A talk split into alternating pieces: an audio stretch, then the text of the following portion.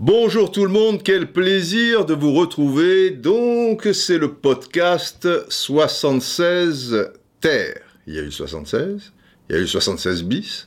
Et là, il y a le 76 Terre où, dans la deuxième partie, nous retrouverons euh, les Verts euh, à travers euh, quelques joueurs de, l'époque. J'espère que vous avez bien apprécié le, le 76 euh, bis et on s'intéressera en particulier à la fameuse demi-finale, donc saison 75-76, entre les Verts et la redoutable équipe du PSV Eindhoven. Pour la première partie, alors le titre, c'est L'âme du foot. J'espère que vous regardez toujours un petit peu le, titre et, le texte qu'on vous prépare euh, pour, pour lancer euh, ce, podcast. Enfin, sinon, c'est pas bien grave.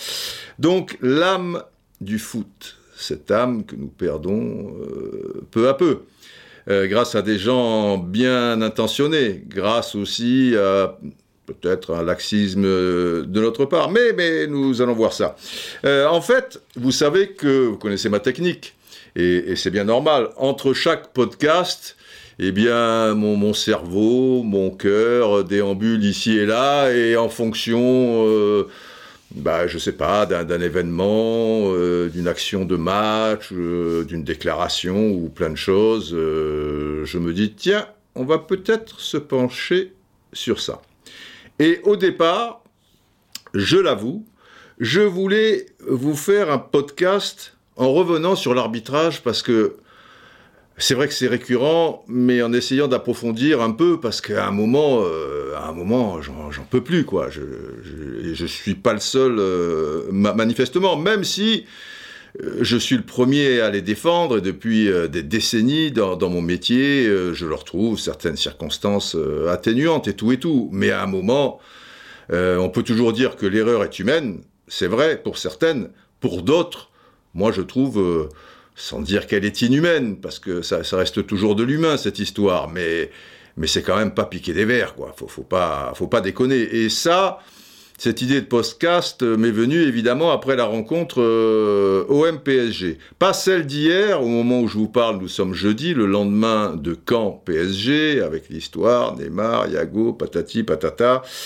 Euh, là, j'ai pas vu le match, mais bon, j'ai l'impression de l'avoir vu finalement, tant j'en ai entendu parler euh, cette nuit, et je suppose dans, dans, dans les jours à venir. Mais, mais vraiment, c'est c'est- c'est fou. Les, les deux pénalties, alors en temps normal, ben, l'arbitre euh, peut être gêné, peut être essoufflé, peut être loin de l'action. euh, après, ouais, nous, on a tous les ralentis, évidemment, c'est- plus simple.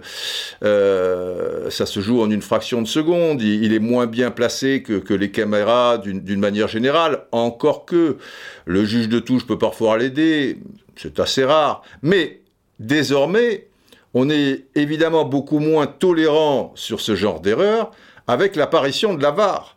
Cette VAR qui nous enlève euh, toute une partie de, notre spontanéité au niveau de, de, l'émotion. Il faut bien qu'elle serve à quelque chose. Ben là, euh, si l'arbitre euh, n'a pas vu les fautes en, question, eh ben, il est aidé par les, les deux ou trois gars là qui se trouvent dans le bus. Enfin, c'est plus un bus maintenant. Je crois qu'ils sont dans une grande salle à Paris et tout, et qui ont toutes les images à leur disposition.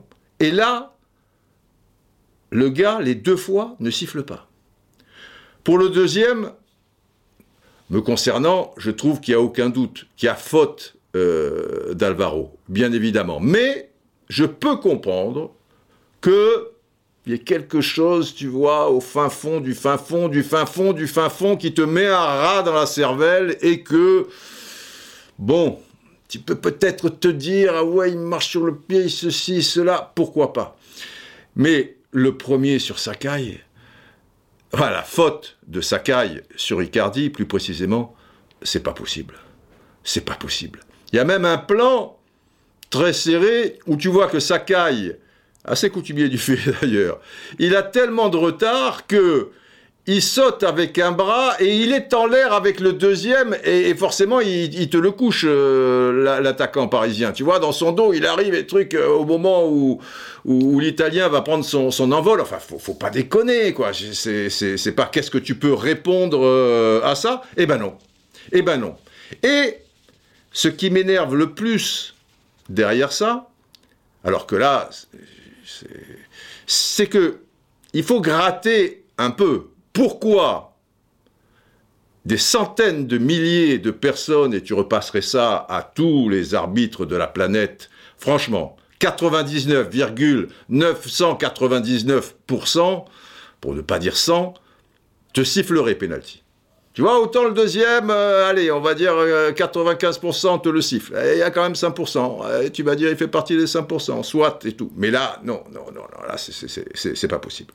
Pourquoi alors, en grattant un peu, effectivement, tu peux te dire, et là c'est terrible, c'est que, un, finalement, les arbitres qui se trouvent euh, aux commandes là de, de, la VAR avec les, récepteurs euh, devant eux, ben, tu sens qu'ils ont un pouvoir limité et qu'ils sont sans doute assez gênés pour désavouer l'arbitre de champ, qui est, quand même le boss quelque part, puisque c'est lui qui, donne l'ultime coup de, sifflet. Et d'ailleurs, bien souvent, ils vont lui dire, euh, écoute, euh, bah, va visionner toi-même, euh, je pense que, tu vois Alors qu'il pourrait lui dire, il y basta, ne perds pas ton temps à visionner, là, là, là, on va gagner du temps, allez, péno, bon. Qu'est-ce qui, qu'est-ce qui les gêne de, désavouer un peu l'arbitre de champ Ils sont là pour ça, pas pour lui faire la misère, mais ils sont là pour, euh, s'il n'a pas vu, ben eux, ils ont tous les ralentis et tout. Enfin, on, on le comprendrait, quoi. C'est, c'est pas. Et là, je trouve que ça serait très intéressant. Je milite pour ça depuis un certain temps. J'en ai parlé parfois à certains présidents de club, mais après, bon, tu peux pas être plus royaliste que le roi. Hein, vous connaissez ma formule. Tu peux amener le cheval à l'eau, mais tu peux pas boire à sa place. Si ça leur dit rien, bah qu'ils se démerdent, puisqu'ils sont tellement géniaux. Tu, le vois d'ailleurs ces dernières semaines. C'est magnifique. Ils ont beau voir, parce qu'ils font des enquêtes, que le football quelque part est de moins en moins populaire dans le sens où, bon, euh, les nouvelles générations, c'est pas trop ça. Il y a, des raisons à cela. Mais il y en a une aussi, euh, c'est ce genre de choses. Et, aussi, euh, bon, certaines déclarations, certains gestes, certains trucs où, où, ça vole pas, pas bien haut. Si ce fameux produit qu'ils veulent vendre, qu'ils veulent vendre, qu'ils veulent vendre, si ils le rendaient aussi un peu plus accessible, un peu plus humain, un peu plus, s'il y avait de l'échange, moi les arbitres, je veux bien, je comprends qu'ils n'ont pas à se justifier toutes les trois secondes. Je comprends que c'est délicat à la fin d'un match, surtout si l'arbitre s'est planté, a fortiori, euh, parce que tu vas pas l'interviewer pour dire bah écoutez vous avez été génial, hein. et puis là sur cette action qui est pas évidente, vous faites encore le bon choix. Oh c'est super. En général, euh, tu vas l'interviewer pour lui dire dites-nous à la 34e minute là, bah vous êtes planté dans les grandes largeurs. Et le gars il n'a pas le recul, il n'a pas les images, etc., etc. Et, il en souffre for forcément. Mais jeudi, 48 heures après chaque journée de championnat, faire une émission, mais une émission bienveillante, positive, pédagogique, où tu reçois des arbitres qui ont officié le, week-end, et effectivement, il faut que le, meneur de, revue soit, soit quelqu'un qui soit pas euh, dans la recherche du, buzz, de la polémique, de, la punchline, et, au contraire, bah, il leur donne la parole, mais aussi, bah, quand ils se plantent, eh ben, ils le reconnaissent, euh, et puis voilà, mais comprendre pourquoi ils se sont plantés aussi. Et là, et là, j'aimerais bien qu'on m'explique. J'aimerais bien qu'on m'explique comment 99,999% pour ne pas dire 100% des arbitres dans le monde avec les images que tu montrerais sifflent évidemment penalty. Et pourquoi? Parce qu'il faut inviter aussi sur le plateau les, gens de la VAR, hein, pas que le juge de touche ou l'arbitre de champ, pas que ceux qui sont sur le terrain, tu vois, pour faire avancer les choses. Et aussi, quelque part, quelque part, les mettre en alerte et qu'ils soient plus rigoureux sur certaines choses. Parce que si on gratte, par exemple, Achille arrobase Trust 1 me dit, par tweet, à Marseille, pas de pénalty parce qu'il a déjà 2-0. Et pas de deuxième jaune parce que le joueur en a déjà un, donc les règles, c'est au feeling, la Ligue 1 mérite ce qui lui arrive. Et oui, quelque part, on peut se poser la question.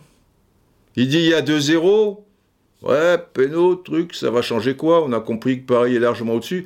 Dans son inconscient, je ne sais pas, il y a forcément une raison qui nous la donne, mais on ne peut pas ne pas se poser la question. Si c'est dans le sens inverse et que Marseille a, donc la même action à, 0-2 avec Marquinhos par exemple qui, est dans le rôle de, de, Sakai et, Germain, on, va dire, euh, qui, est, dans celui de d'Icardi, tu crois qu'il siffle pas? Et donc ça, penser à ça, ça me paraît euh, terrible. Et puis, il y a une deuxième chose euh, qui me sort par le nez. Ce sont les arbitres qui décident il y a toujours des arrêts de jeu. Maintenant, avec tous les changements, autrefois, il pouvait y avoir. Euh, allez, suppose qu'il y a un match, il n'y a pas de changement et il n'y a pas de gars qui reste à terre qui se fait soigner. À la limite, ça peut durer en soi 90 minutes. Mais maintenant, avec l'histoire en plus des cinq changements, et il y en a toujours 4, 5, 8, 10 parfois, et les joueurs qui en font des tonnes et les arrêts de jeu ici et là, il ne peut pas ne pas y avoir d'arrêt de jeu. Or, vous remarquerez, parce que c'est encore plus fréquent, et c'est insupportable, je trouve, que bien souvent, quand une équipe domine largement euh, son adversaire et mène avec 3 ou 4 buts d'avance, eh ben, il y a 4, 5 minutes d'arrêt de jeu, eh ben l'arbitre, lui, t'arrête à la 90e minute. Voilà. Sous-entendu, euh, il se dit dans la tête, ben faut arrêter cette boucherie, euh, ça peut être une humiliation, il y a déjà 4-0, je vais pas rajouter 5 minutes. Supposez qu'ils en prennent un cinquième. Eh ben s'ils en prennent un cinquième, ils en prennent un cinquième. Parce qu'à l'arrivée, à l'arrivée, ça peut jouer ça.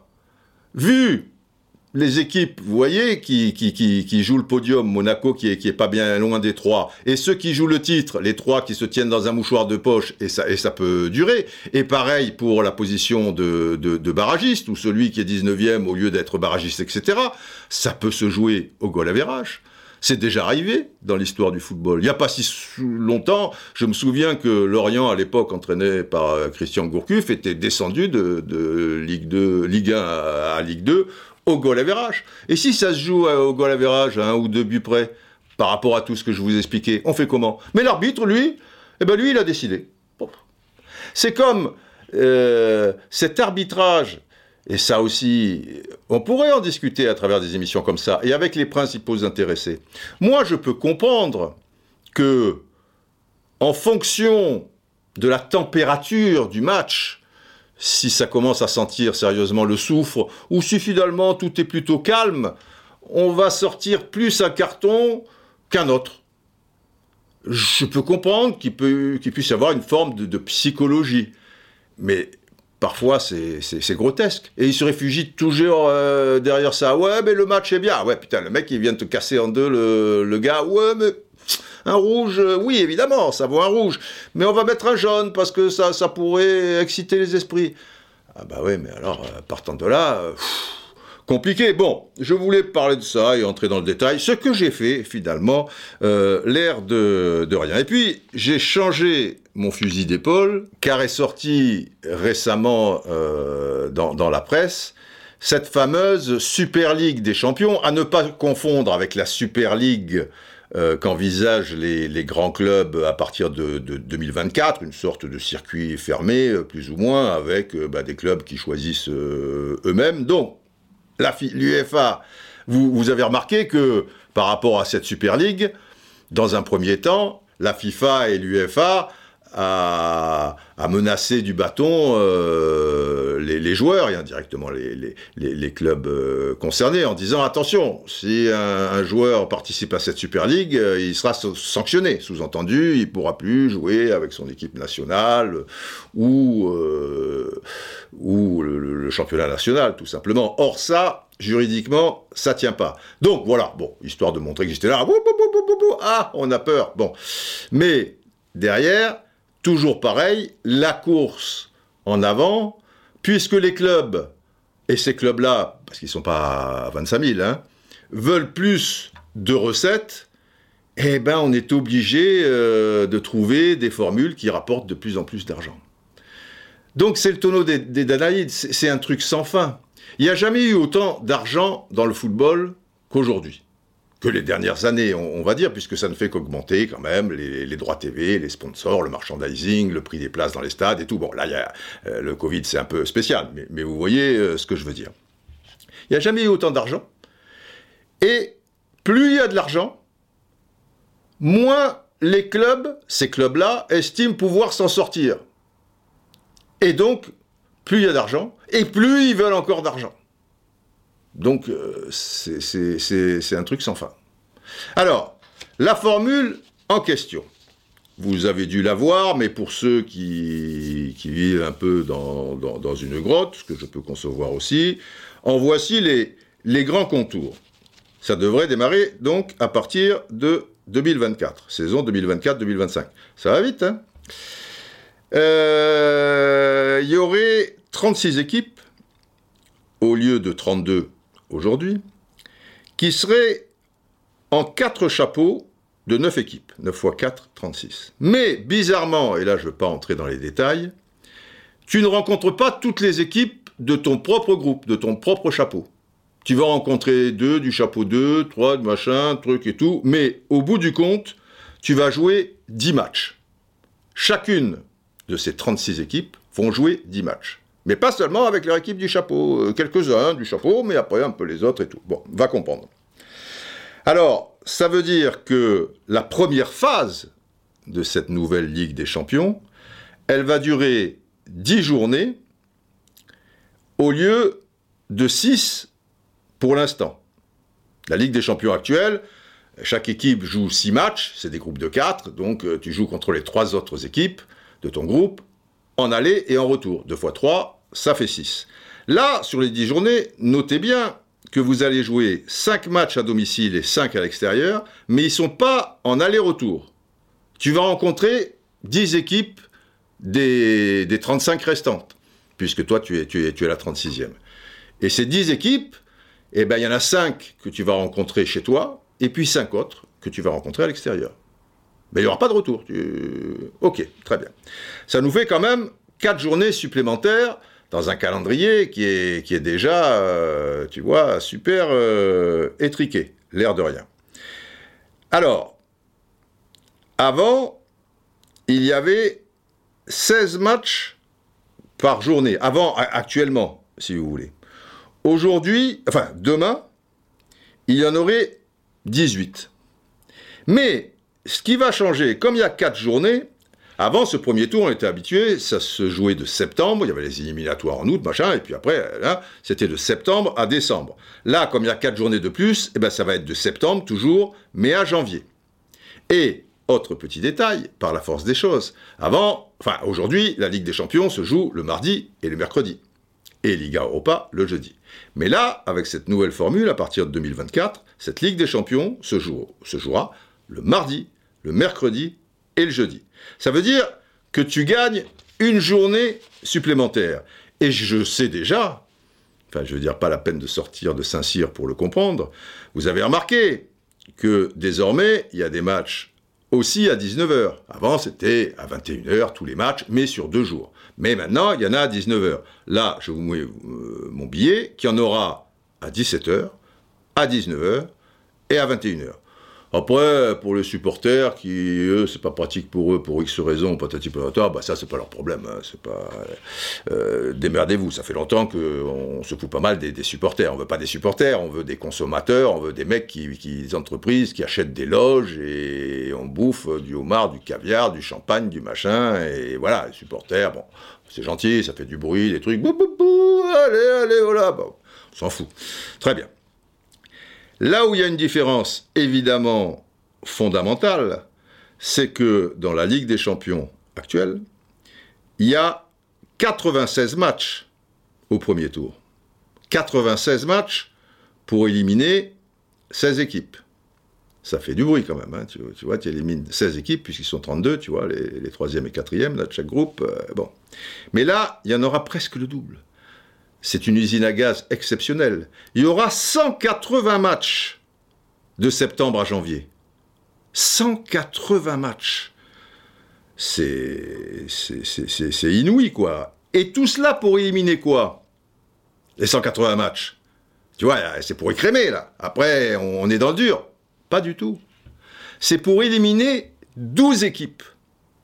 Puisque, au-delà de, à la fin de, ce premier tour, les équipes classées, il y en a 8 qui sont qualifiées, c'est fait. Mais les équipes classées de 9 à 24, je vous rappelle qu'il y en a 36, hein, donc il y en a 12, c'est fini. À un moment, euh, ça va. Mais les équipes de la 9e place à la 24e place, elles jouent un 16e de finale. Donc, elles sont encore qualifiées. À l'issue de ce 16e de finale, il y en aura la moitié qui disparaîtront. Mais donc, tu fais 180 matchs, 180 putains de matchs, pour éliminer 12 équipes, pour éliminer un tiers des, équipes. Fantastique. Et ça signifie aussi que, parce qu'à l'arrivée, il y a quatre groupes, mais il y a un classement final avec un premier, un huitième, un quinzième, un vingt-cinquième, un trente-et-unième, un, un trente-sixième. Vous voyez le truc? Mais ça veut dire que celui qui termine 24e à l'issue des 180 matchs, eh ben, potentiellement, il peut gagner l'épreuve. Comprenne qui pourra. Donc, euh, je trouve que si ça, ça passe, mais il faut bien trouver des, nouvelles ressources euh, pour, pour ces clubs, euh, ces fameux clubs qui renaclent. Oh, on n'a pas assez d'argent, on a truc, on a machin à la Juventus, le Bayern, le PSG, oh, donnez-nous plus, plus de, de retombées financières, parce que là, c'est dur, quoi, c'est machin, vous comprenez, oui, ouais, très bien. Et là, je pense que même pour les plus endormis, ça, va devenir clair. Le football, c'est terminé. Enfin, c'est terminé. Ben, ça va devenir euh, quelque part euh, un, autre sport. Je dirais qu'il y a des gens, tu vois, ils se réveillent, ils disent Ah là, c'est peut-être un peu trop truc.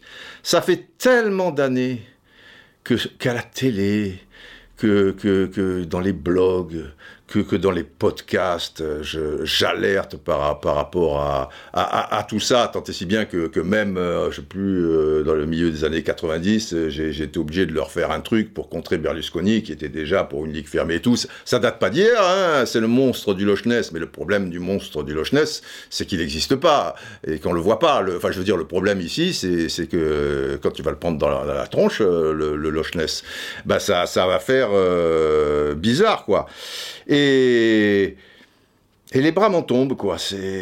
Quand je pense, il faut réaliser quand même, il faut que vous réalisiez quand même, parce que je le dis, peut-être ça peut passer sur le ton de la plaisanterie, mais, mais très sérieusement.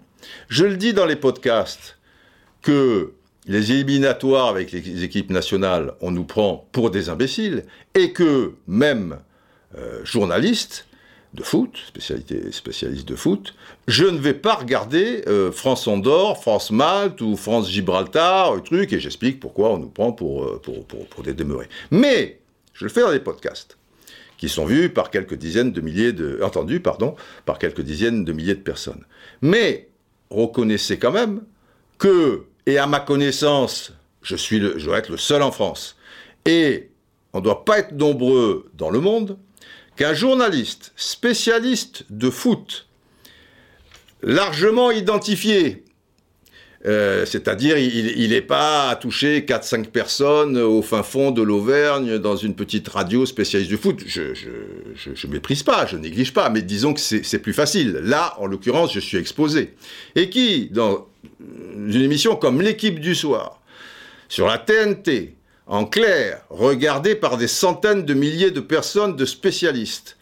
Un journaliste, donc, quand Olivier Ménard, le présentateur, se tourne vers moi et dit Bon, Didier, demain il y a France Andorre, je dis ben, En tout cas, ça sera, ça sera sans moi. Ah bon Patati patata. Et j'explique pourquoi. Plus, je peux pas. Et je m'expose. Parce que j'aime autant vous dire que quand vous sortez quelque chose comme ça, ben forcément, tant au niveau des téléspectateurs qui ne comprennent pas le, message, qu'au niveau de, certains confrères euh, un peu partout dans, les médias, bah tu es, tu es la faux Jojo. En plus, c'est l'équipe de France, tu vois. Comment Putain, truc et tout. Pas patriote, tu regardes pas l'équipe de France. Mais l'équipe de France, même contre Gibraltar, c'est intéressant de, de voir un petit peu si Lemar va s'en sortir ou cette association entre Kanté et, ma cousine, euh, euh, tu, tu, vois. Eh ouais, ouais. Ben en attendant, tonton, il le dit. Et il le fait. Après, si euh, le soir de France-Andorre, je fais l'équipe du soir, bah, je suis obligé de me le taper. Bon, bah, ça, c'est bien normal. Mais je fais en sorte de ne pas être dans une émission où il y a des matchs euh, tronqués comme ça. Mais des fois, bon, bah, si j'y suis, euh, ok, bah, c'est mon métier. Tu peux pas toujours faire ce qui te plaît, bien évidemment. Mais, mais, notez bien, Notez bien tout, ça. Et si vous avez un exemple en Italie, au Brésil, en Espagne, euh, au fin fond de la Biélorussie, d'un journaliste sur euh, une, une télé qui, porte quand même un nom, tu vois, l'équipe, euh, c'est pas rien, un truc et tout, ben, et lanceur d'alerte à ce point et se positionne et va au feu, vous me dites. Mais il y en a peut-être d'autres, hein, moi, j'en sais rien. En France, j'en vois pas. J'en tire pas une gloire euh, spéciale, quoi. Je, suis en accord euh, avec moi-même, tout, tout, simplement, parce que j'aime ce sport et, je vois arriver des, des, catastrophes. Euh, enfin, que j'estime catastrophes. Après, c'est mon avis. Après, c'est clair que, et après, chacun est libre. Il y a des gens qui vont trouver cette compétition géniale. pourquoi pas Et que si ce sport, tu le maltraites à ce point-là, et que il devient autre chose, ça va peut-être leur plaire, pourquoi pas. Dans, dans, le registre des gars qui, qui, qui, veulent tout casser et, et que l'herbe ne, ne, repousse plus euh, sur les pelouses, les, les, les Attila du football, comme, euh, comme on les appellera, euh, Agnelli, par exemple, le, le, président de la Juve, qui est un peu toujours à la, à la tête de ce genre de choses. J'ai vu qu'il avait déclaré, il y a peu de temps, qu'il avait quatre ou cinq fils, allez, on va dire 4, mais il y a peut-être 5, je ne sais pas, qui avaient des âges différents, assez espacés. Alors, je ne connais pas, moi, l'âge des, enfants d'Agnelli, euh, garçon, hein, il a précisé que c'était des fils. On va dire qu'il y en a un qui a, qui a 27, un autre qui a 22, un autre euh, qui a 16, et puis un dernier qui a, qui a 11, tu vois, un peu espacé, je, je le vois comme ça. Et il précisait que ces quatre enfants, mais peut-être cinq, hein, enfin on s'en fout, ne regardaient jamais et ne pouvaient pas voir un match pendant 90 minutes. C'était pas possible. S'emmerder, il fallait qu'ils aillent promener le chien, euh, faire un câlin à leur belle, euh, je sais moi, changer de chaîne, euh, revenir, que truc. Dans 90 minutes, c'est trop long. Donc, quand un gars aussi puissant qui mène le football finalement, parce qu'il faut bien être conscient que l'UEFA, ils te font cette course en avant avec cette nouvelle formule pour tenir encore les rênes, ou se donner l'illusion de les tenir, mais ils sont dans, dans la main, sous, sous, le doigt, under my thumb, la la la hein, euh, chanterait Mick Jagger, euh, de ces, ces quatre euh, ou cinq présidents de, clubs, ou, sept ou, ou, huit. Eh ben oui. Mais ce gars-là, donc, quand il va faire sa Super League, parce que là, faut pas se leurrer, hein, là, c'est la première étape. Première étape de la fusée, je vais vous dire. Pour eux, ce qui se passe avec cette nouvelle formule, s'ils l'acceptent, ils peuvent aussi la refuser et dire attendez, par club, là on va prendre euh, 35, euh, alors qu'à notre Super League, euh, on prendrait 120, euh, non, 800 ou 900 euh, chacun, il y a un truc euh, qui va pas, mais admettons. Admettons qu'ils l'acceptent. C'est juste reculer pour mieux sauter. Parce qu'à un moment, ça leur suffira plus. Il est possible, c'est un gros risque quand même, que ben, les télés à un moment euh, tu vois, le téléspectateur euh, renacle aussi, euh, beaucoup d'aficionados de, de, football ben, rentrent pas trop dans la combine, et, et c'est là où c'est plus fort, et ils n'auront plus, si vous voulez, qu'à se baisser pour ramasser leurs fleurs, la Super League. Et ça passera comme une lettre à la poste. Parce que les gens qui voient le danger de la Super League, qui ne veulent pas de cette Super League, qui préfèrent voir des, des, tas de clubs et que ce soit vraiment une coupe et que ce soit ouvert et que bon bref et que le football reste le football etc et tout. Si ils sont complètement gavés de cette formule de l'UEFA, ah, la couleuvre va, va, va mieux passer. C'est-à-dire là au départ ça serait un anaconda à avaler. Et là, ça va être une petite vipère, une petite vipère, euh, voilà, ça, va. Parce que tu diras, putain, au point où on en est avec vos conneries, eh ben mettez là la, la Super League. Donc, dans les deux cas, les Agnelli et compagnie sont gagnants. Mais quand je, reviens, je veux revenir sur les quatre ou cinq enfants d'Agnelli, quand il dit ça, c'est pas innocent. Et donc, eh bien, il veut changer le, mode de, de, consommation du football. Et si 90 minutes, c'est trop long, eh ben, il va faire en sorte de les couper euh, et faire quatre cartons. Dans un premier temps. Et puis à un moment, bah, ça passera à 75 minutes. Et puis, et puis voilà. Et puis, on va changer un petit peu les règles aussi. La VAR, on a compris. La VAR, on passera de la pub euh, pendant la VAR, etc. Il faudra qu'il y ait au moins 5 VAR par match, etc. Et les rentrées d'argent, et ni là.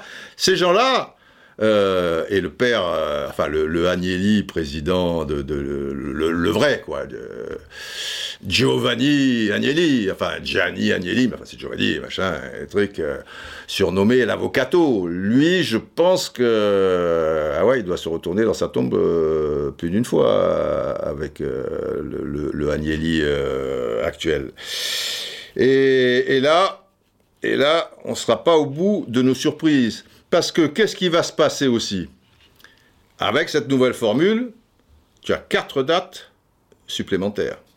Mais comme tu vas jouer sur trois jours, après, quid de la Liga Europa? La Liga Europa, tu fais quoi alors? Tu, la mets vendredi? Tu, la mets jeudi en frontal Elle n'existe plus? Enfin, pour l'instant, on ne sait pas pour, pour la Liga Europa. N'oubliez pas que sur les 36 équipes, Là, tu as déjà quatre Allemands, quatre Italiens, quatre euh, Anglais, bah, bah, bah, mais il se pourrait. Alors, il y aurait trois Français d'office, mais un quatrième euh, à l'issue d'un barrage qui est, possible. Mais ça nous fait une belle jambe. Parce qu'en face, tu vas avoir de temps à autre six Espagnols et, six Allemands et compagnie. Donc, ça veut dire que les championnats nationaux, pendant ce temps-là, dans une, année, c'est toujours 52 semaines et 365 jours. Hein. Ça, c'est pas pas un accordéon que, tu ouvres, que tu refermes. Ça, ça va rester comme ça. Donc, ces quatre euh, dates euh, supplémentaires pour commencer. Comment tu vas faire avec les championnats? Et donc, c'est pour ça que l'UEFA pousse les fédérations nationales et donc les ligues professionnelles euh, à passer à 18, voire à 16. Et si tu passes à 16, dans un premier temps, 18, puis après 16, après 14, ça suffit, hein, voilà.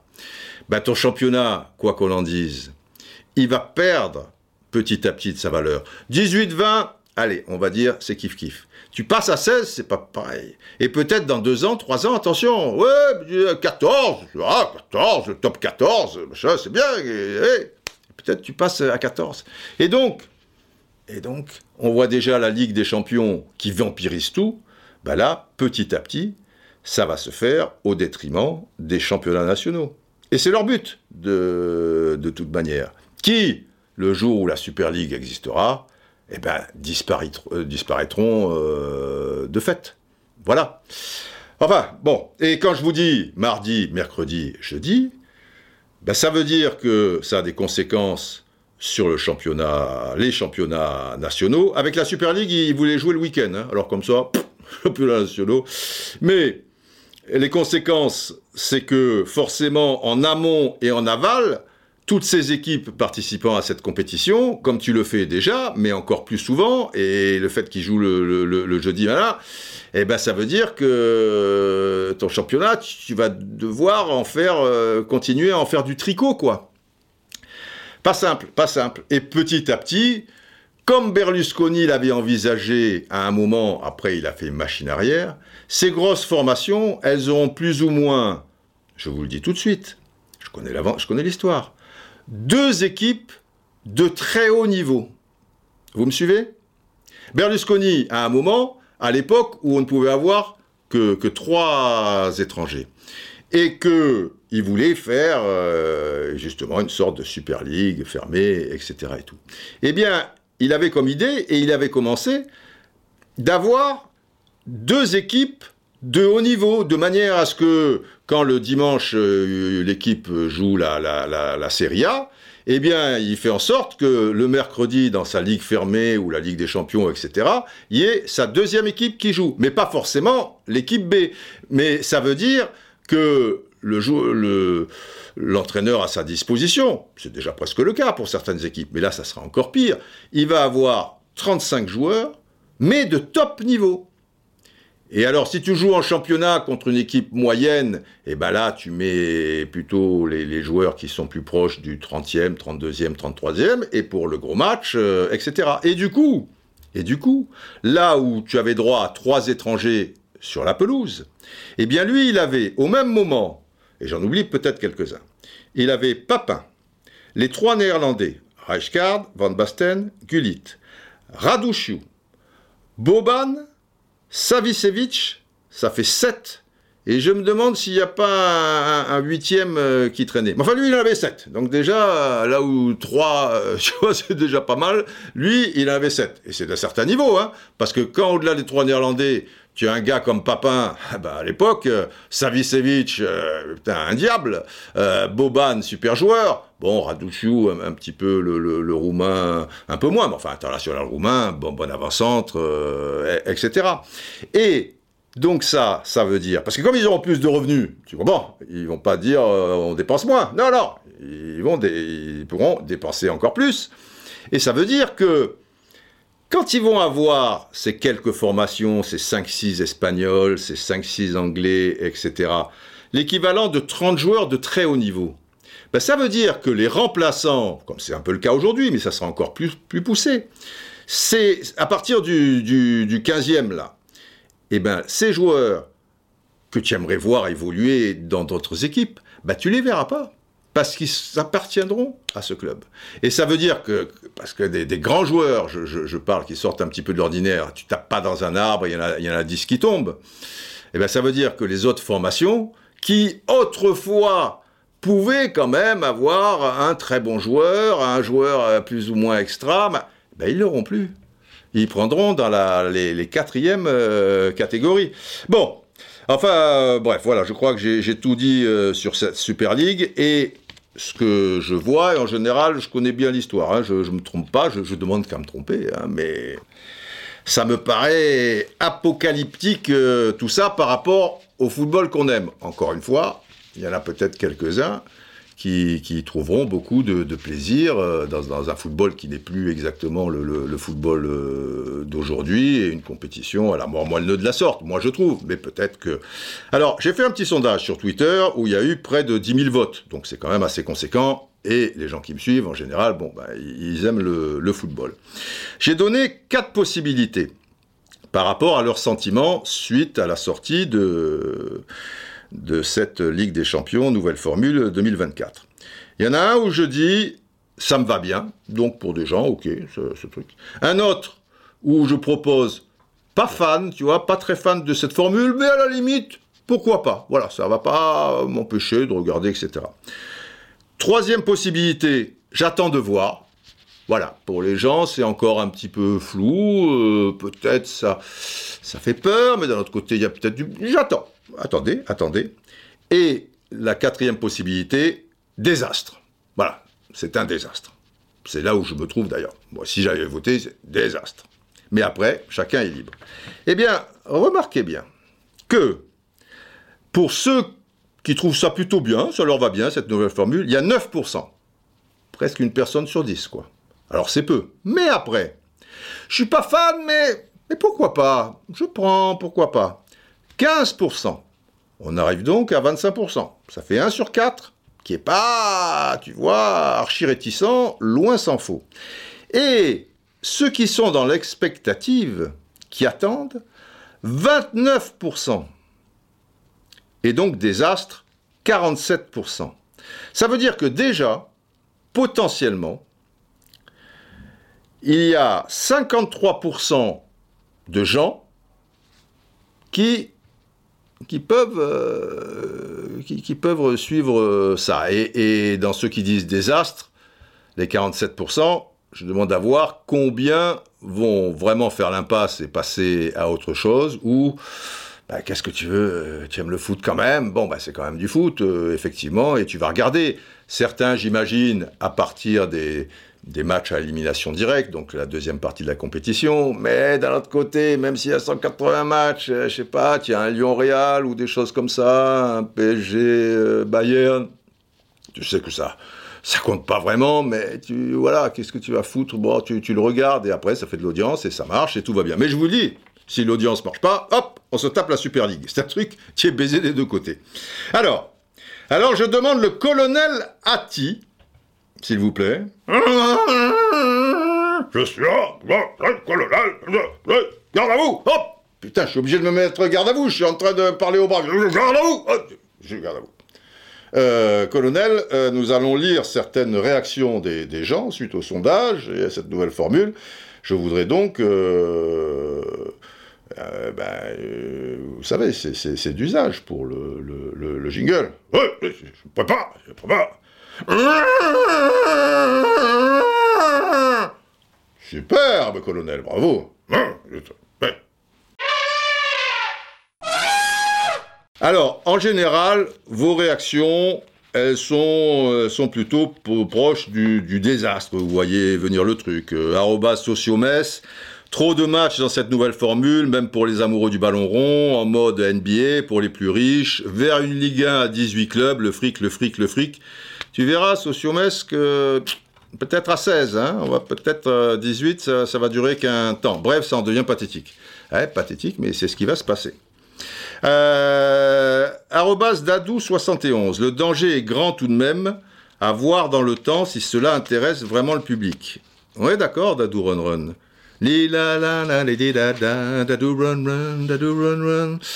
Vous avez connu ça, non, Sylvie Vartan, 60 euh, Ouais, mais comme je l'ai expliqué, si ça intéresse pas le public, la deuxième lame. Euh, Sébastien Delporte, je n'aime déjà pas beaucoup la formule actuelle de la Ligue des Champions. Euh, pour moi, ça devrait concerner seulement les champions nationaux et pas les deuxièmes trois. Bon, alors là, alors là, ne rêvons plus. Euh, mais Florent Boutet, arrobase toff coquille 4, lui, il est content, effectivement, parce qu'il a dû lire bon nombre de réponses. Étonnant, je trouve, le nombre de retours de personnes qui aimeraient qu'on réhabilite une vraie Coupe d'Europe des clubs champions. Oui, c'est sympathique, mais bon, ça va radicalement à l'opposé du modèle Agnelli et je trouve ça revigorant. Ouais, Ouais, ouais, Florent, mais je pense qu'il aurait fallu euh, se réveiller un peu plus tôt. Tonio, arrobas d'Avillers 1, euh, que les télépées est une chose, mais que les gens regardent encore plus en est une autre. Je pense que ce n'est pas dans l'intérêt du consommateur d'avoir plus de matchs à regarder, surtout si la qualité n'y est pas. De plus, ça ne peut que faire augmenter les écarts entre les clubs. Ah bah oui, mais là, nous, nous y sommes. Hein les écarts entre les clubs, euh, voilà. Euh, Link, tiré du bas, AGDC. Le football, mon sport adoré, commence vraiment, alors vraiment, il l'écrit en majuscule, à me taper sur le système. Au final, cette Super League qui la fasse, et peut-être qu'à côté, je retrouverai le football que j'aime. Mais le football que tu aimes, euh, il n'existera plus par, la force des choses, parce que c'est eux qui vont, qui vont donner le tempo, tu vois. Et si demain, je vais plus loin, là je, vais un petit peu plus loin, quelques années, euh, notre ami Agnelli décide de faire quatre cartons, quatre cartons, et que c'est cette épreuve qui domine tout le reste, et eh bien les équipes nationales feront quatre cartons, et les équipes amateurs feront quatre cartons, et puis c'est, ça joue 75 minutes, tu vois. Donc le, football que tu aimes, ben, j'espère que tu en as bien profité peut-être. Hein.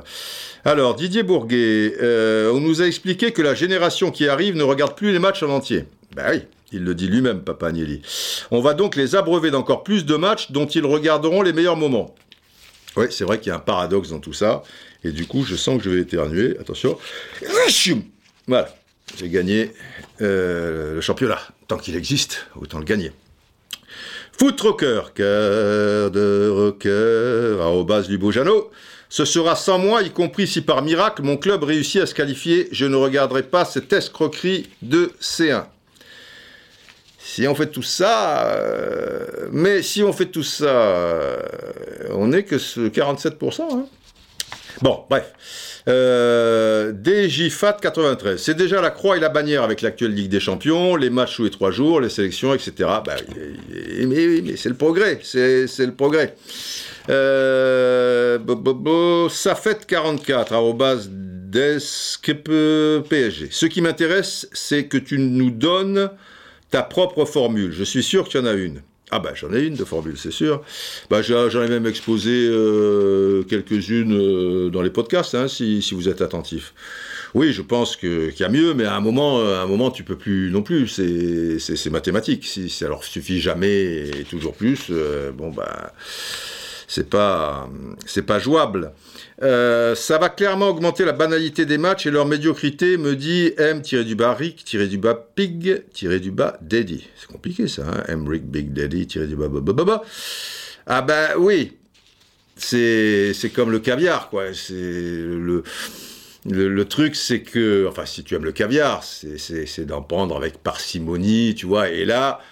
euh, on va être des, des, oies qu'on gave de, caviar et qu'à un moment on dira putain filez-nous euh, du je sais pas moi euh, une belle salade verte avec des tomates et des fèves.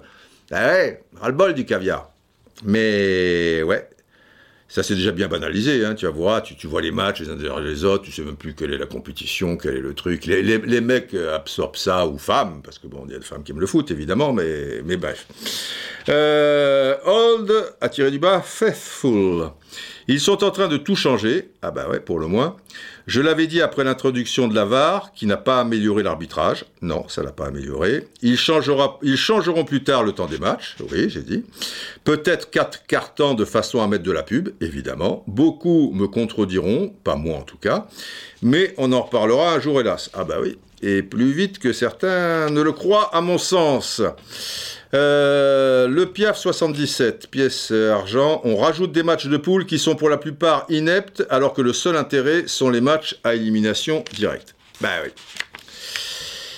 Je suis d'accord, je suis d'accord euh, avec euh, tout ça, voilà. Alors, du coup, arrobas petit Tori Pierre, Tori T-H-O-R-Y. Eh bien, il en vient aussi à ce que je vous disais. Je prône un championnat européen réunissant toutes les meilleures équipes d'Europe qui ne joueraient que dans son championnat, avec des montées et descentes, comme dans un championnat national. On aurait des super affiches tous les week-ends. Et les gens vont commencer à penser ça. Alors déjà, un championnat européen réunissant toutes les meilleures équipes d'Europe, les meilleures équipes, elles se trouvent sur cinq championnats et il y en a une ou deux ou trois qui traînent euh, dans le championnat du Portugal, Pays-Bas, Belgique, machin. C'est-à-dire que tu, vas retrouver euh, que les poids lourds dans, ton championnat. Et si ça, ça t'excite euh, tout au long de l'année de, voir ces poids lourds où quatre nations représenteront 85% des équipes, ben ma foi, mais les gens vont être euh, dans, cette optique à un moment, et quand on va leur proposer la Super League, je reviens, ils vont dire putain, ça c'est bien, ouais. Euh, après, c'est le danger, comme nous dit euh, Jeep IE57, on s'habitue à tout, en 2026 on trouvera ça formidable, peut-être.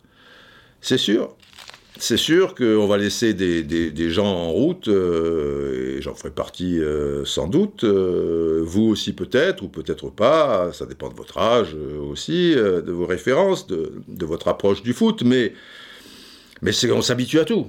Bah oui, on s'habitue à avoir un masque toute la journée, ça pourrait durer des, années, oui évidemment qu'on s'y habitue, c'est clair. Alors de trouver ça formidable, peut-être, Peut-être aussi, il faut pas être euh, négatif, mais je sens tellement le, truc que malheureusement, je peux pas être optimiste. Euh.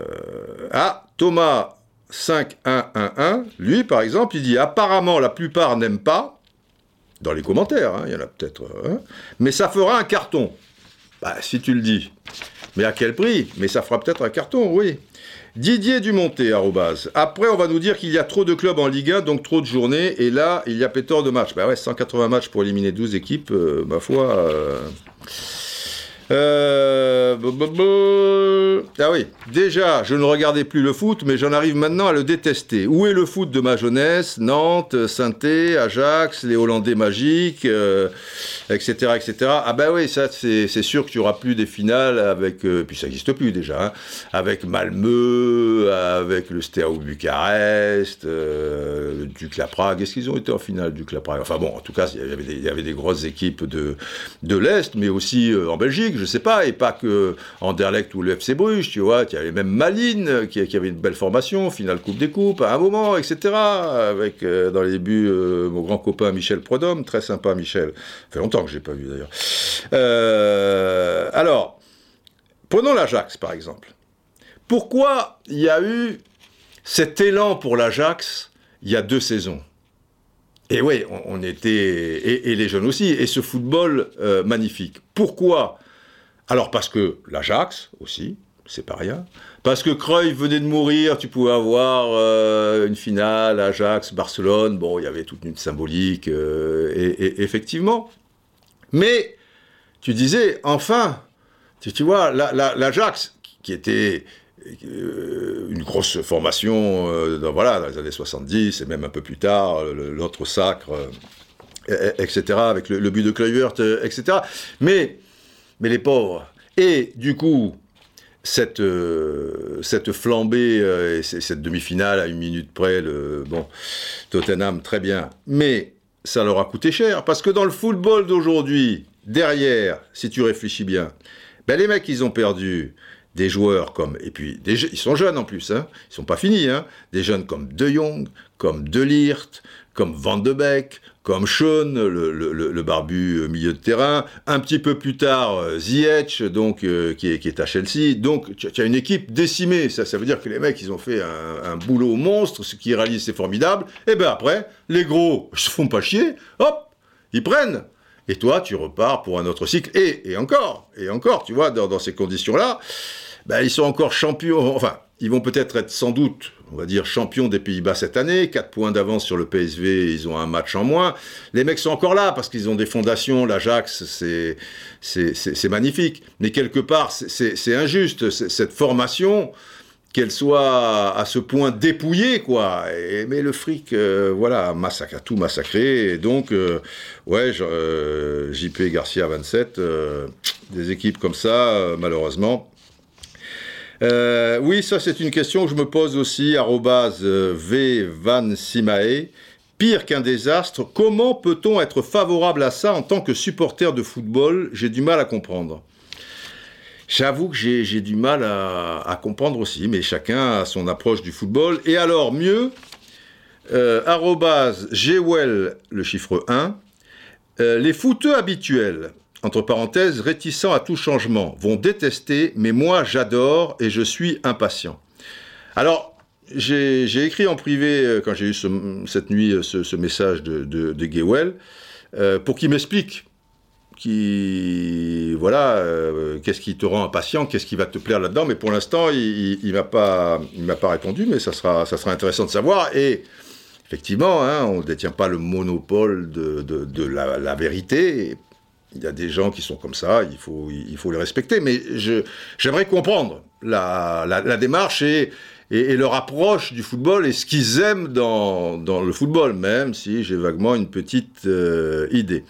Et pour terminer, deux réflexions très justes, je trouve. Arrobas il donne les clés de la Champions League aux clubs qui ont des moyens et donc de gros effectifs. C'est aussi simple que ça. Vous qui aimez le foot réel néo-romantique, vous, n'êtes pas prêt de voir des Ajax, des Malines, tiens, parle de Malines, FC, briller dans ce type de formule, ou une fois tous les 20 ans. Eh ben oui. Et, et Christa Sport, pour terminer, Protéger les gros clubs empêche la belle incertitude du sport. C'est un peu comme t'assurer que l'arbitrage va toujours dans ton sens. Cela va faire plaisir aux supporters de base, mais tuer l'intérêt de la compétition pour tous les fans de football, c'est un désastre. C'est ma conclusion, c'est un désastre. Bon, suivre. Passons maintenant à des choses qui, ne pourraient plus exister aujourd'hui, mais dont on a bien profité autrefois. Et, si ce n'est pas le cas pour les, plus jeunes, eh bien vous allez découvrir, découvrir deux, trois choses. Et pour les, plus anciens, vous replongez dedans, j'imagine, euh, avec euh, plaisir. Alors, alors, alors, alors, euh, nous avions suivi cette épopée stéphanoise saison 75-76 avec comme premier point d'orgue, en tout cas, le match du siècle, le match retour, et donc cette qualification fantastique grâce à une victoire 3-0 devant le Dynamo Kiev.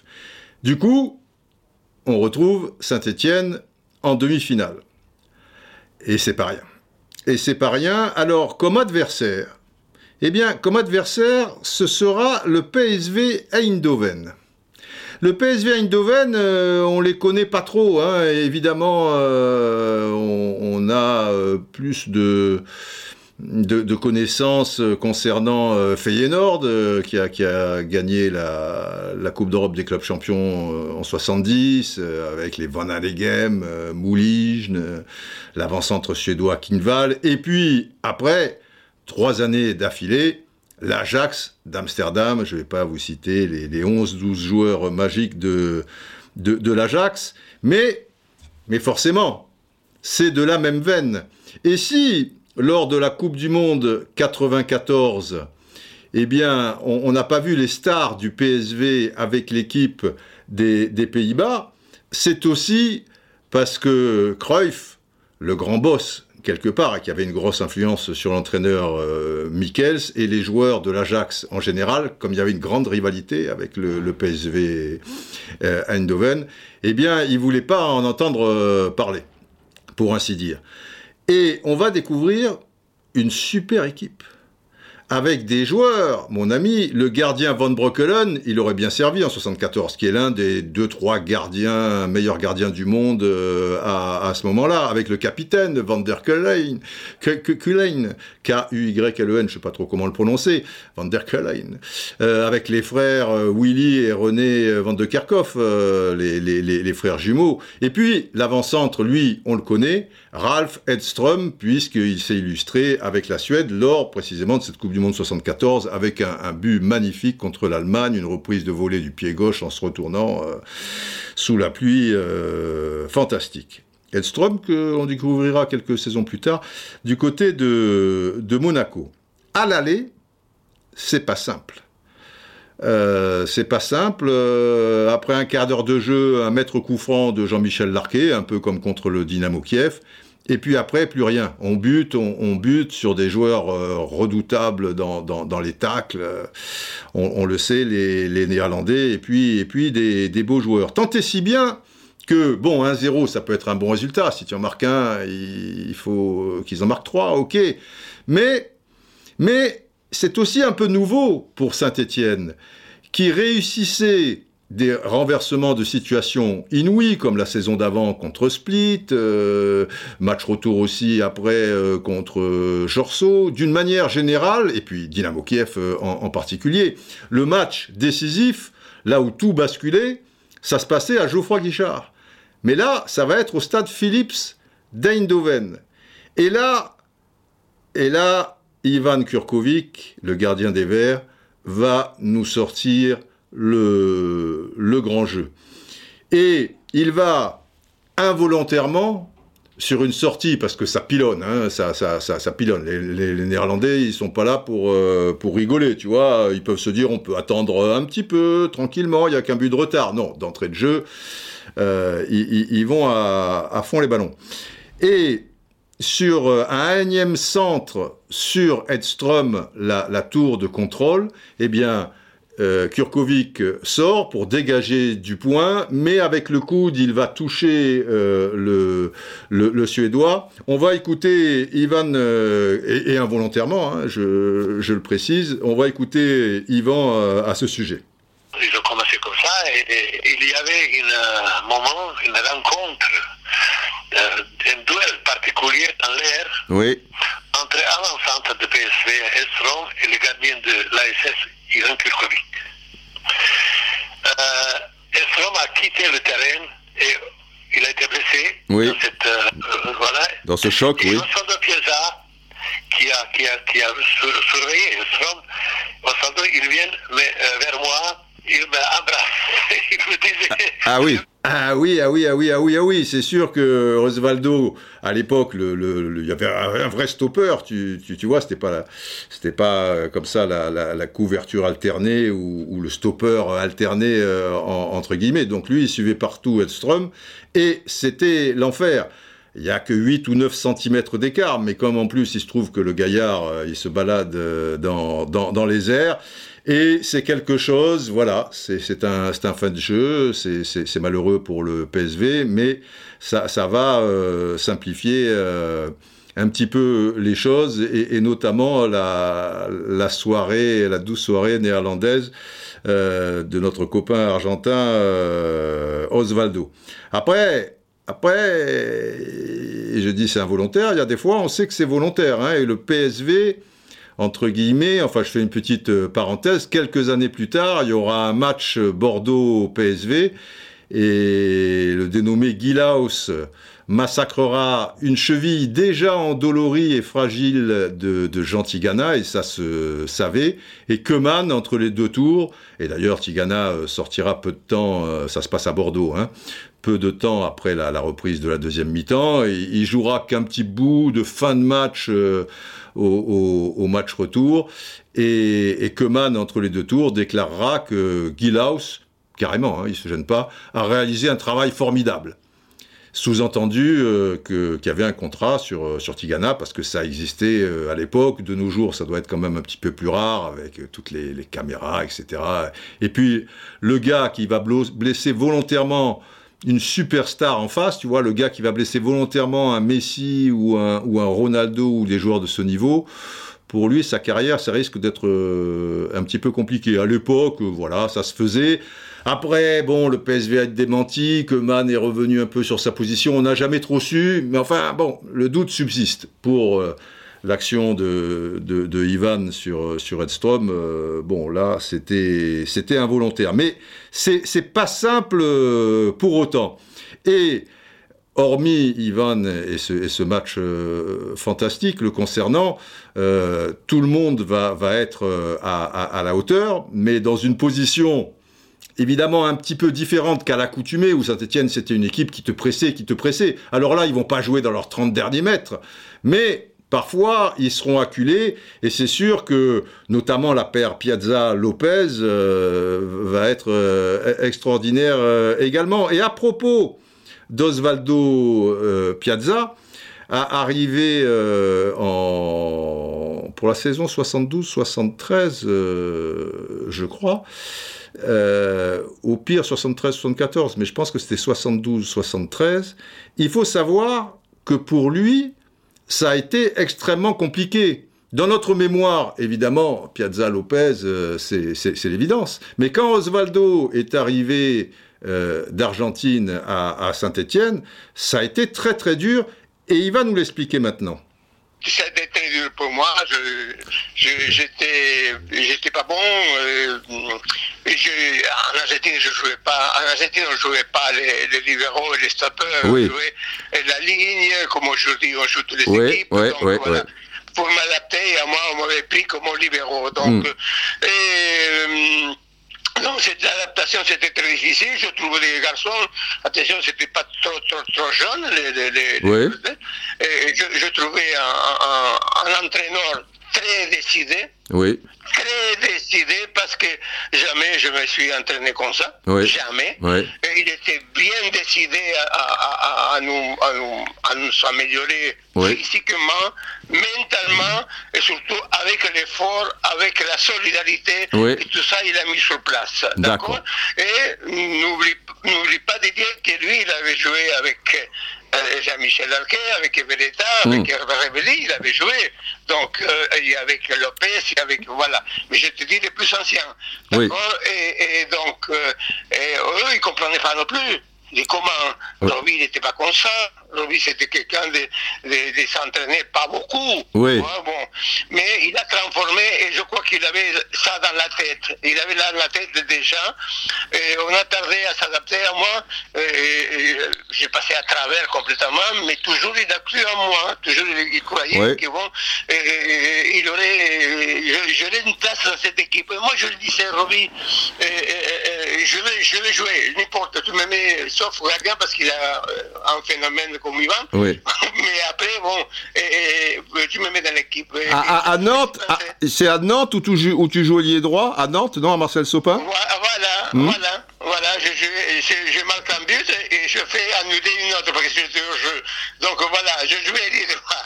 Mais pour, pour te dire que c'est pas des postes et, c'est surtout la croyance d'un entraîneur qui nous a appris beaucoup de choses. C'est beau, hein, et c'est important, la, croyance, euh, entre, entre, guillemets, voilà, euh, le fait qu'un entraîneur croit en toi et, qu'il te laisse euh, le temps. Parce que déjà, à cette époque-là, on n'avait pas trop le temps. Hein. C'est évident. Alors, ça a mis plusieurs, euh, plusieurs mois, mais il croyait en Osvaldo. Et à un moment, Robert Herbin a réalisé que, que, voilà, Osvaldo, qui s'était adapté un peu au football français, à ses partenaires, euh, etc. Lopez aussi, hein, à ces époques-là, il n'était pas toujours euh, titulaire, c'était, c'était pas simple. Et justement, Christian Lopez va vous expliquer comment l'association est née, parce qu'elle est bien née un jour. En fait, elle est née le dimanche 24 février 1974. C'est la 27e journée de la saison 73-74. Et Saint-Étienne joue à Bordeaux. Il y a des doublettes dans, dans, le football, que ce soit deux attaquants dans l'axe, euh, que ce soit deux milieux de terrain, tu vois, je sais pas, Gires Platini ou le carré magique, etc. Toi, il y a cette doublette avec Osvaldo Piazza et avec aussi euh, deux générations, parce qu'il a évidemment un peu plus d'expérience. Et, et, là, il y a une connivence terrible entre vous deux. Alors, comment tu, tu, tu l'expliques, footballistiquement parlant, humainement parlant? C'est pas c'est pas arrivé de suite ça hein, parce que il faut oui je sais je sais oui. Osvaldo quand il est arrivé bon, il est arrivé d'Argentine où euh, là-bas euh, il jouait la zone oui, oui. Et quand il, est arrivé à Saint-Etienne, on jouait avec un stopper et un libéraux. Exactement. Donc, euh, bon, quand, quand Osvaldo est arrivé, il a, il a, il a, il a joué, on l'a fait bien sûr au poste de stopper, hmm. mais euh, il était, c'était pas convaincant. Ouais. Et euh, Roby l'avait, l'avait enlevé donc de, de, de, D'accord. de jouer dans l'axe et il le faisait jouer même ailier droit. Oui, à Nantes, je dire. Ouais, ouais. Voilà. Et, et moi, juste donc la saison avant que l'on joue ensemble, j'avais fait pratiquement toute la moitié de saison en pro. Ah, et je jouais avec euh, Roby, Robert Herman, donc qui jouait numéro 5 et moi numéro 4. D'accord. Donc toi, tu étais stopper du coup Et moi, j'étais stopper, que mon poste, c'était libéraux. Exactement. Et quand, euh, donc, quand la saison a redémarré, moi, je me, je me, disais, bon, ben ça va, je, je vais jouer, parce que j'ai fait une demi-saison en pro, donc je pas de remise en cause, rien du tout. Et tu vas jouer stopper et je joue, non, non. Non, non bien, sûr, tu joues libéraux. Tu retrouves. Je joue libéraux. Oui. Et là, Je, donc je me dis, je vais jouer. Et puis, et puis, et puis, ça s'est pas passé comme ça parce que est arrivé aussi Ivan Kurkovic. Et que, bon, euh, j'avais un peu l'habitude, j'avais, je jouais un petit peu comme Bernard Bosquier. Euh, alors souvent, j'appelais Ivan Kurkovic pour lui donner le ballon, je faisais semblant de lui donner, puis je partais. D'accord. Et ça, ça, ça, lui plaisait pas du tout. Ça lui plaisait pas, Ivan, ouais. Et, ça lui plaisait pas du tout. Et bien sûr, je pense que j'ai, ben, j'ai pas joué pendant pendant trois, trois, mois, je crois. À cause de ça. Et à cause de ça, parce que j'étais pas assez rigoureux et sérieux dans, mon, dans, mon, rôle. Et puis, et puis euh, l'équipe, on démarre le championnat. Euh, on n'avait pas trop de bons résultats puisque Osvaldo jouait ailier droit. Moi, j'étais plus souvent j'étais remplaçant parce que je pouvais jouer sur les trois postes euh, derrière. Et je me rappellerai toujours, on va jouer à, Bordeaux. Mm. Et avant la, à la causerie, à la causerie d'avant-match, euh, Rovi nous parle de l'équipe de Bordeaux. Et puis il nous dit, bah, écoutez, maintenant je vais vous laisser entre vous. Donc il avait annoncé l'équipe et là il, il, me faisait jouer numéro 5, hmm. Osvaldo numéro 4 et Dominique Battenet numéro 6. D'accord. Et ça c'était une grande première donc. Voilà, c'était hmm. la première et on va jouer à Bordeaux et on gagne 5-0 à Bordeaux. Waouh, d'accord. Et l'équipe a, pu, a pu bouger. l'histoire est incroyable quand même. Robert Herbin, voilà, il fait son, équipe. Pour la première fois, bon, il te met Christian et, Osvaldo ensemble. Et puis il se tire. Voilà, euh, démerdez-vous. Donc, la suite avec euh, Christian Lopez, voilà, ils sont là dans les vestiaires. Robert Herbin est, est sorti. Qu'est-ce qui se passe? Bon, effectivement, pendant 2-3 minutes, on s'est regardés tous, euh, même on commençait presque à rigoler. Puis c'est Yvan qui a parlé. Et, Yvan, euh, il a parlé du match, hein, il a parlé de la composition de l'équipe. Ouais, ouais. Bon, et, donc, euh, voilà. et le match s'est joué comme ça. Mm. Donc, avec Gérard Farison arrière gauche, il y avait Osvaldo et moi. Mm. derrière, il y avait Dominique Battenet en 6. Et puis, voilà. Et ben voilà, c'est tout simple. Et Saint-Etienne euh, a gagné 5 à 0 et après cette euh, doublette euh, est partie pour des, grandes aventures sur le plan national, mais aussi sur le plan européen et notamment cette demi-finale retour au, stade Philips. Alors là, je demande à Osvaldo en quoi, où s'est réalisée la, différence, euh, qu'est-ce qui a fait la différence pour, euh, pour se qualifier? La différence, c'est il a fait euh, à nous défendre et vient défendre et en plus il a, il a, il a fait des matchs super, Ivan. Ivan oui. il nous a sauvés. voilà, et ça, il faut compter. Un gardien, c'est pour ça, mais lui c'était un super. Encore, et, donc, et nous on était, on disait voilà, on a une défense euh, très forte, oui, une défense très forte, mais on avait la collaboration de Patrick Ravelli qui venait avec l'arrière gauche. On avait, on avait Dominique Hervé qui venait avec la, les arrières centraux. Et tout ça, hmm. ça, aussi, ça joue, ça hmm. joue. Voilà, évidemment, hein, tout, tout, tout a joué, mais, mais, mais comme le dit euh, Osvaldo, euh, la, la, différence, Kurko a été royal. Bon, la, la doublette des, des arrières centraux dont, dont je vous parle, mais, tous, quoi tous, tout, tout, le monde a, joué son, son, son, rôle.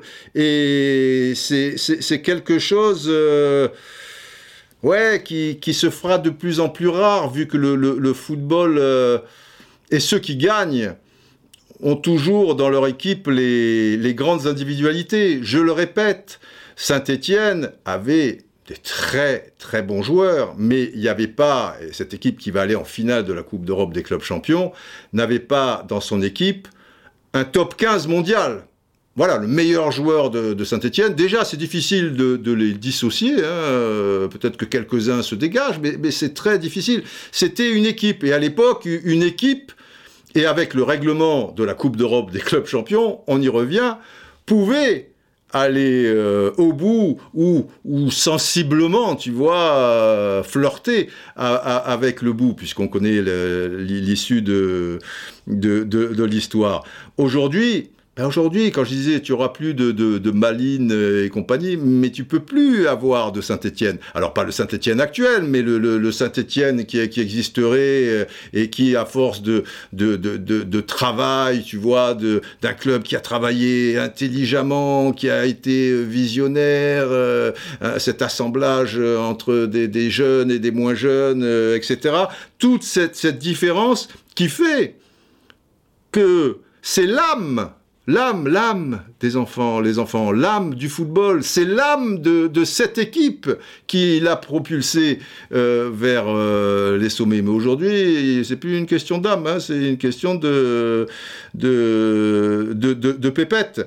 Euh, quand je demande à, Osvaldo un mot peut-être essentiel pour, qualifier cette équipe. Et là, écoutez-le écoutez bien, ce mot, il va le dire deux fois en plus. Et si vous êtes un peu endormi, allez, une petite sirène, ça va vous, ça va vous faire du bien.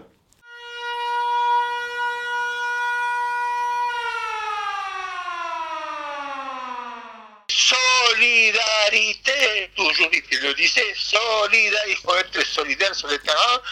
Et on arrivait à, tellement, à un point qu'on se connaissait tellement qu'on n'avait pas besoin de parler.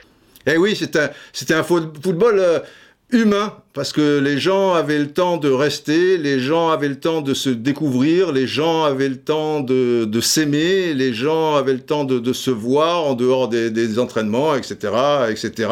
Et d'où d'où une, âme qui, qui, qui, qui, se forge, quoi, euh, quelque part.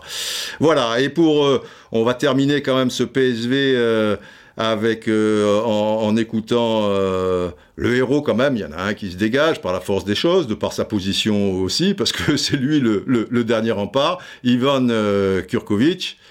Est-ce que c'est selon toi le plus grand match de ta carrière, toi, sur le plan personnel à Eindhoven, où tu as été le héros? Oui, oui, on me posait souvent cette question, mais ça a été un très bon match de ma part. J'étais très content de ma Bien sûr, j'ai fait aussi euh, euh, pas mal de matchs, peut-être le meilleur match de ça, mais vous savez, l'importance de match, il donne une dimension aussi particulière. C'est vrai, c'est vrai. Parce que ça, a été demi-finale, il fallait préserver zéro, tout le monde a, tout le monde a, comment dirais-je, tremblé, bien sûr, surtout la, la télévision, les spectateurs, etc. Et oui.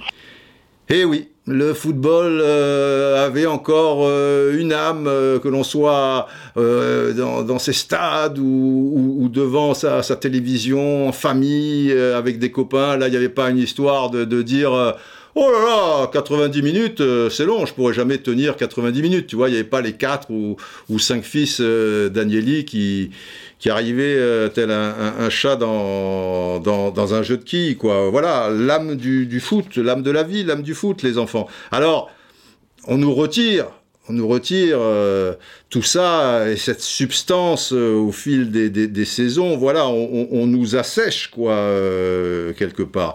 Et cette âme, euh, pas que dans le foot, hein, dans, la vie aussi, on, la perd peu à peu parce qu'on nous la retire, ok, parce qu'on fait pas grand chose non plus pour, euh, pour lutter. Hein, euh, bon, cette part de, de rêve, de fraîcheur, d'insouciance et, et, d'espoir, quoi. Tu, tu vois, d'espoir surtout, quoi. Et la solidarité, tu vois, être ensemble, ben non, non. On se recroqueville sur nous-mêmes, on, on, passe notre temps et notre énergie à jalouser, à critiquer, euh, à vachir sur son canapé en pianotant.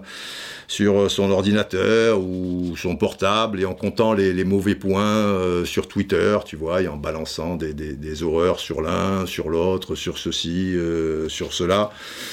C'est comme ça, même, même l'âme d'un stade. Hier, je faisais une, petite vidéo et, j'expliquais mon premier passage à Wembley. En fait, Ma première finale de FA Cup en 81, c'était à Wembley, un match fantastique. Euh, c'était un match à rejouer en fait, une finale à rejouer. Au premier match un but partout et le deuxième 3-2 pour euh, Tottenham Hotspur avec euh, les Argentins, champions du monde trois ans auparavant, notamment Osvaldo Ardiles et, Ricardo Villa. Et là, j'étais, j'étais dans la tribune, tu vois. Alors, c'était pas la première fois que je découvrais Wembley en revanche, c'était ma, ma, première cup. Et Wembley, la toute première, c'était euh, le 7 février, enfin de mémoire, le 7, je sais plus, mais enfin février 79 pour un match comptant pour les éliminatoires de l'Euro 80 entre l'Angleterre et l'Irlande du Nord, victoire de, l'Angleterre 4 à 0. Et, et ce stade de Wembley, qu'on appelait à l'époque le temple du football, et dans cette vidéo, j'explique que parce que les stades ont, une âme aussi. Mais on leur enlève puisqu'on les détruit ou on reconstruit des choses un peu étranges euh, par-dessus. Euh, je parlais avec Vincent Duluc du, stade euh, Vicente Calderon à, l'époque. Et puis bon, le nouveau aujourd'hui, tu vois, c'est pas c'est pas la même musique hein, comme celui de, Tottenham. Et, autrefois, j'aimais tellement White Hart Lane, enfin, etc. On nous retire ça, ça aussi. Et, j'expliquais que quand on était gosse, les deux stades, tu, vois, qui, qui nous attiraient. On se disait, putain, si un jour on peut mettre les pieds là, c'était pas la Bombonera, c'était pas le stade Aztec, c'était pas Anfield, etc. C'était Wembley, parce que le temple du football, et Maracana, parce que le Brésil, parce que Pelé, euh, etc. Alors Maracana, j'allais le découvrir alors la première fois à Wembley, février 79. Et Maracana, trois ans plus tard, à quelques jours près, pile poil, puisque c'est février aussi. Et c'est euh, février 82 un match amical euh, entre euh, que je commentais avec Michel Denisot à l'époque sur TF1 entre le Brésil et, l'Allemagne, la RFA, 150 000 spectateurs, tu vois, l'ancien Maracana, c'est fantastique. Aujourd'hui, le Maracana actuel, Déjà, quand tu le vois vide, avec ses sièges jaune pâle et bleu ciel, tu as l'impression que c'est un stade ukrainien. Ils l'ont remis à 80 000 spectateurs, il faisait 200 000 quand même. Ça veut dire que euh, tout autour, en, bas dans, dans, dans, les travées, euh, pour 3 francs 6 sous, ben, tous les pauvres pouvaient venir et s'agglutiner et voir, alors au ras du gazon, mais voir quand même, et puis l'atmosphère, et puis l'âme, tout ça et tout, tu vois, c'était tout le peuple euh, était là, parce que le peuple, c'est l'âme aussi d'un pays, d'un sport, etc. Aujourd'hui, euh, même pour des, des flaflous que j'ai vus dans l'ancien Maracana, alors là je, je vous dis pas euh, la, folie, euh, aujourd'hui même des flaflous, des choses comme ça, les, prix, c'est l'enfer, le principal de toute manière c'est les loges, hein, maintenant vous l'avez compris, et, pour les touristes, les entreprises, les machins, les trucs et tout, le mec qui aime le foot, et ça fait 40 000, ça, fait 50 000, et puis les pauvres, bah, les pauvres, ils regardent la télé, et puis, et puis walou, hein, et donc ce, ce stade Maracana, il ressemble plus à, rien. Et David Aiello me, fait aujourd'hui un, tweet par rapport à cette histoire que je racontais sur Wembley, et il me dit quel stade ça devait être, cette architecture, c'était unique et mythique. Je n'ai connu que son triste successeur. Et oui, lui, il connaît le, le Wembley actuel, et il précise un stade froid et anonyme comme tu en as des dizaines euh, en Europe. Ben voilà. Et tout le problème, euh, tout le problème est là, les enfants. Cette âme, cette âme. Euh, alors après, c'est pour ça que je, demande aussi ceux qui, vont aimer cette formule, quelle approche ils ont du, football? Alors la mienne, ben, vous la connaissez, elle est, elle est bien, bien ancrée.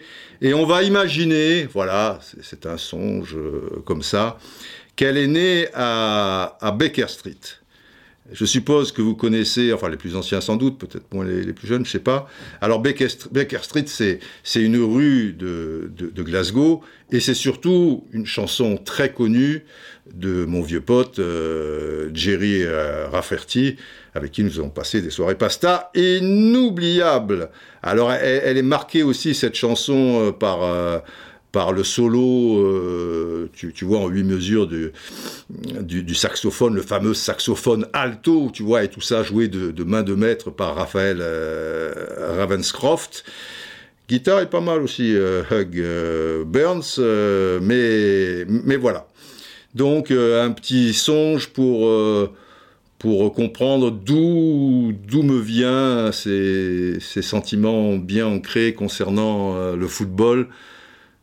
Tout s'est passé, les enfants, tout a basculé, tout s'est joué du côté de Baker Street, à Glasgow.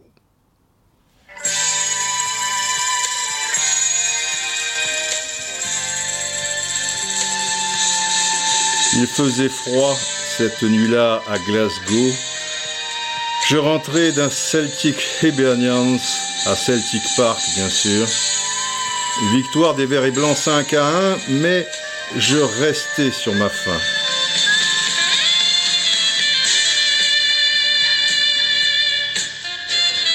Il me manquait quelque chose, quelque chose que je ne savais pas,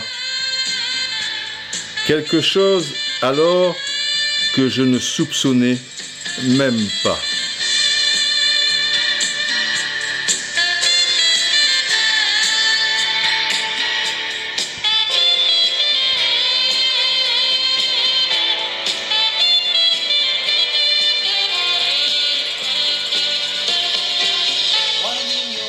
En suivant ta route vers la rue Becker, la tête allumée et mort de fatigue, allez encore une journée de dingue, tu vas noyer la nuit dans l'alcool et oublier tout le reste.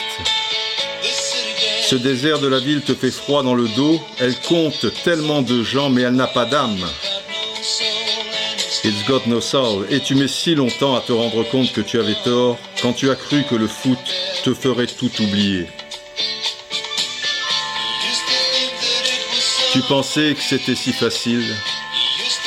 Tu disais que c'était si facile, mais ça fait longtemps que tu essaies maintenant.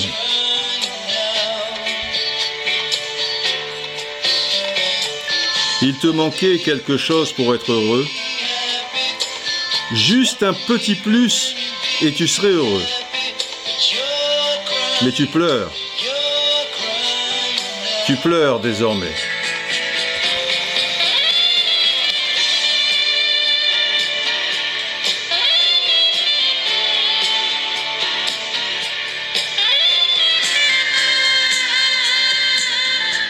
Baker Street, putain, Baker Street, que de souvenirs, merde C'est là où tout a basculé pour moi, les enfants. À Baker Street.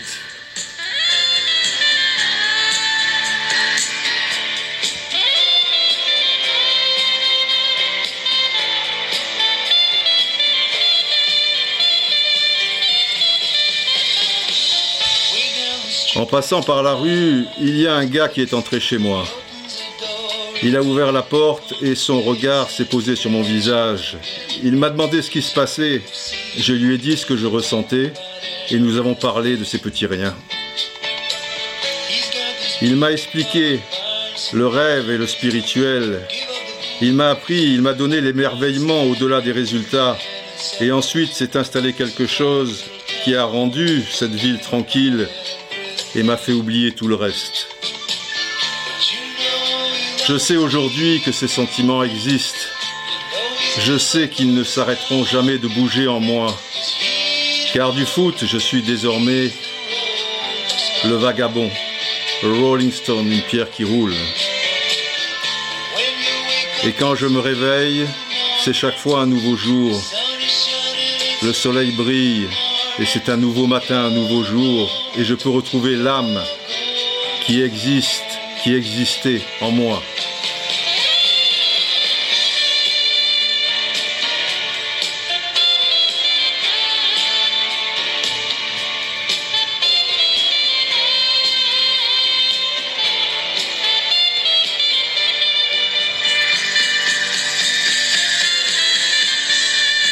L'âme, les enfants. Il ne faut ni la perdre, et si c'est le cas, la retrouver. L'âme du football, les braves. L'âme du football.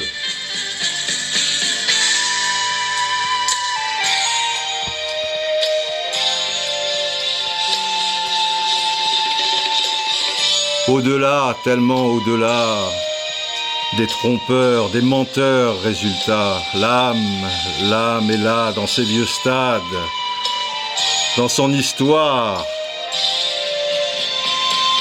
De tous les côtés, ça part. Zizinho, Mané, la joie du peuple, Diego, Edson, Ajantes, Dunachimento, George B, Magico, Eusebio, Jair, Rivet, Paolo, Tostao, Johan Ier, Johan II, Franz. Platoche, Zizou. Ronaldo, les deux Ronaldo, Messi, bien sûr, Alfredo. L'âme, les enfants.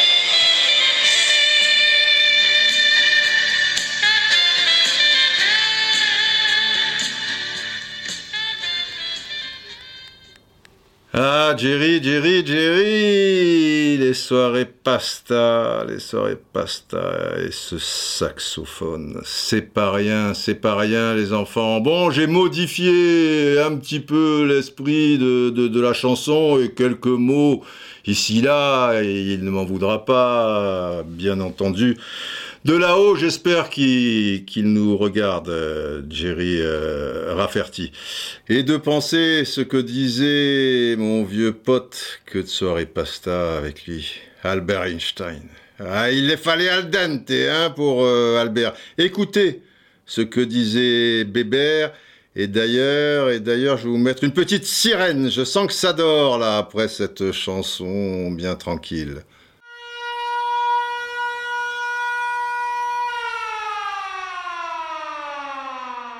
Albert disait Le mental intuitif est un don sacré et le mental rationnel est un serviteur fidèle. Nous avons créé une société qui honore le serviteur et a oublié le don. Voilà. Il nous faut retrouver l'âme, l'âme, euh, les enfants, l'esprit, les esprits, le spirituel, le ressenti, l'émotion. Le factuel et la logique nous bouffent tout cela désormais. Alors il en faut, oui, oui, euh, d'accord, mais, mais pas trop, quoi, pas trop, pas trop. Il faut revenir à la source et essayer, enfin, peut-être, de rester vigilant par rapport à tout ça. Sinon, vous passerez sans doute enfin me semble-t-il, à côté de beaucoup de choses dans le football, ou ce qu'il en reste euh, encore, dans la vie aussi, euh, sans doute, à mon avis. Baker Street. Baker Street, Glasgow. Bon, ben voilà, hein, on a fait le tour de, de, la question générale. Oh, oh, Dieu, Dieu cette chanson de Jerry me prend toujours, me prend toujours, me remue. Euh, oui, oui, ça va, général, oui, c'est une belle chanson. Donc tout c'est joué pour vous, tout, tout a basculé dans... Où, enfin, à Baker Street. Eh oui, du côté de, Glasgow, hein, la Grande-Bretagne, là où, tout a commencé. Les grands débuts du football, Baker Street, que de souvenirs. Généralement, il nous faut conclure. Oui, oui, bien sûr, bien sûr. Attendez, je prends mon, mon élan. Longue vie aux braves Et ne perdez pas votre âme Et si besoin, allez la chercher du côté de Baker Street oui, ah oui c'est très grandiloquent. Oui, oui, mais c'est beau, c'est beau. Voilà, voilà, la conclusion est faite. Très bien, général. Bon, les braves, hein, haut les cœurs. On va se retrouver euh, bah, dans quelques jours pour le 76 euh, euh, avec, euh, avec cette fois la finale. La finale de la Coupe d'Europe des clubs champions 1976, Saint-Étienne-Bayern, qui a lieu, général, oui, pas loin de Baker Street, à Glasgow. Eh ben voilà, et comme ça la boucle est bouclée. Allez, portez-vous bien, prenez soin de vous et, surtout de, ceux qui en ont le, plus besoin. À bientôt.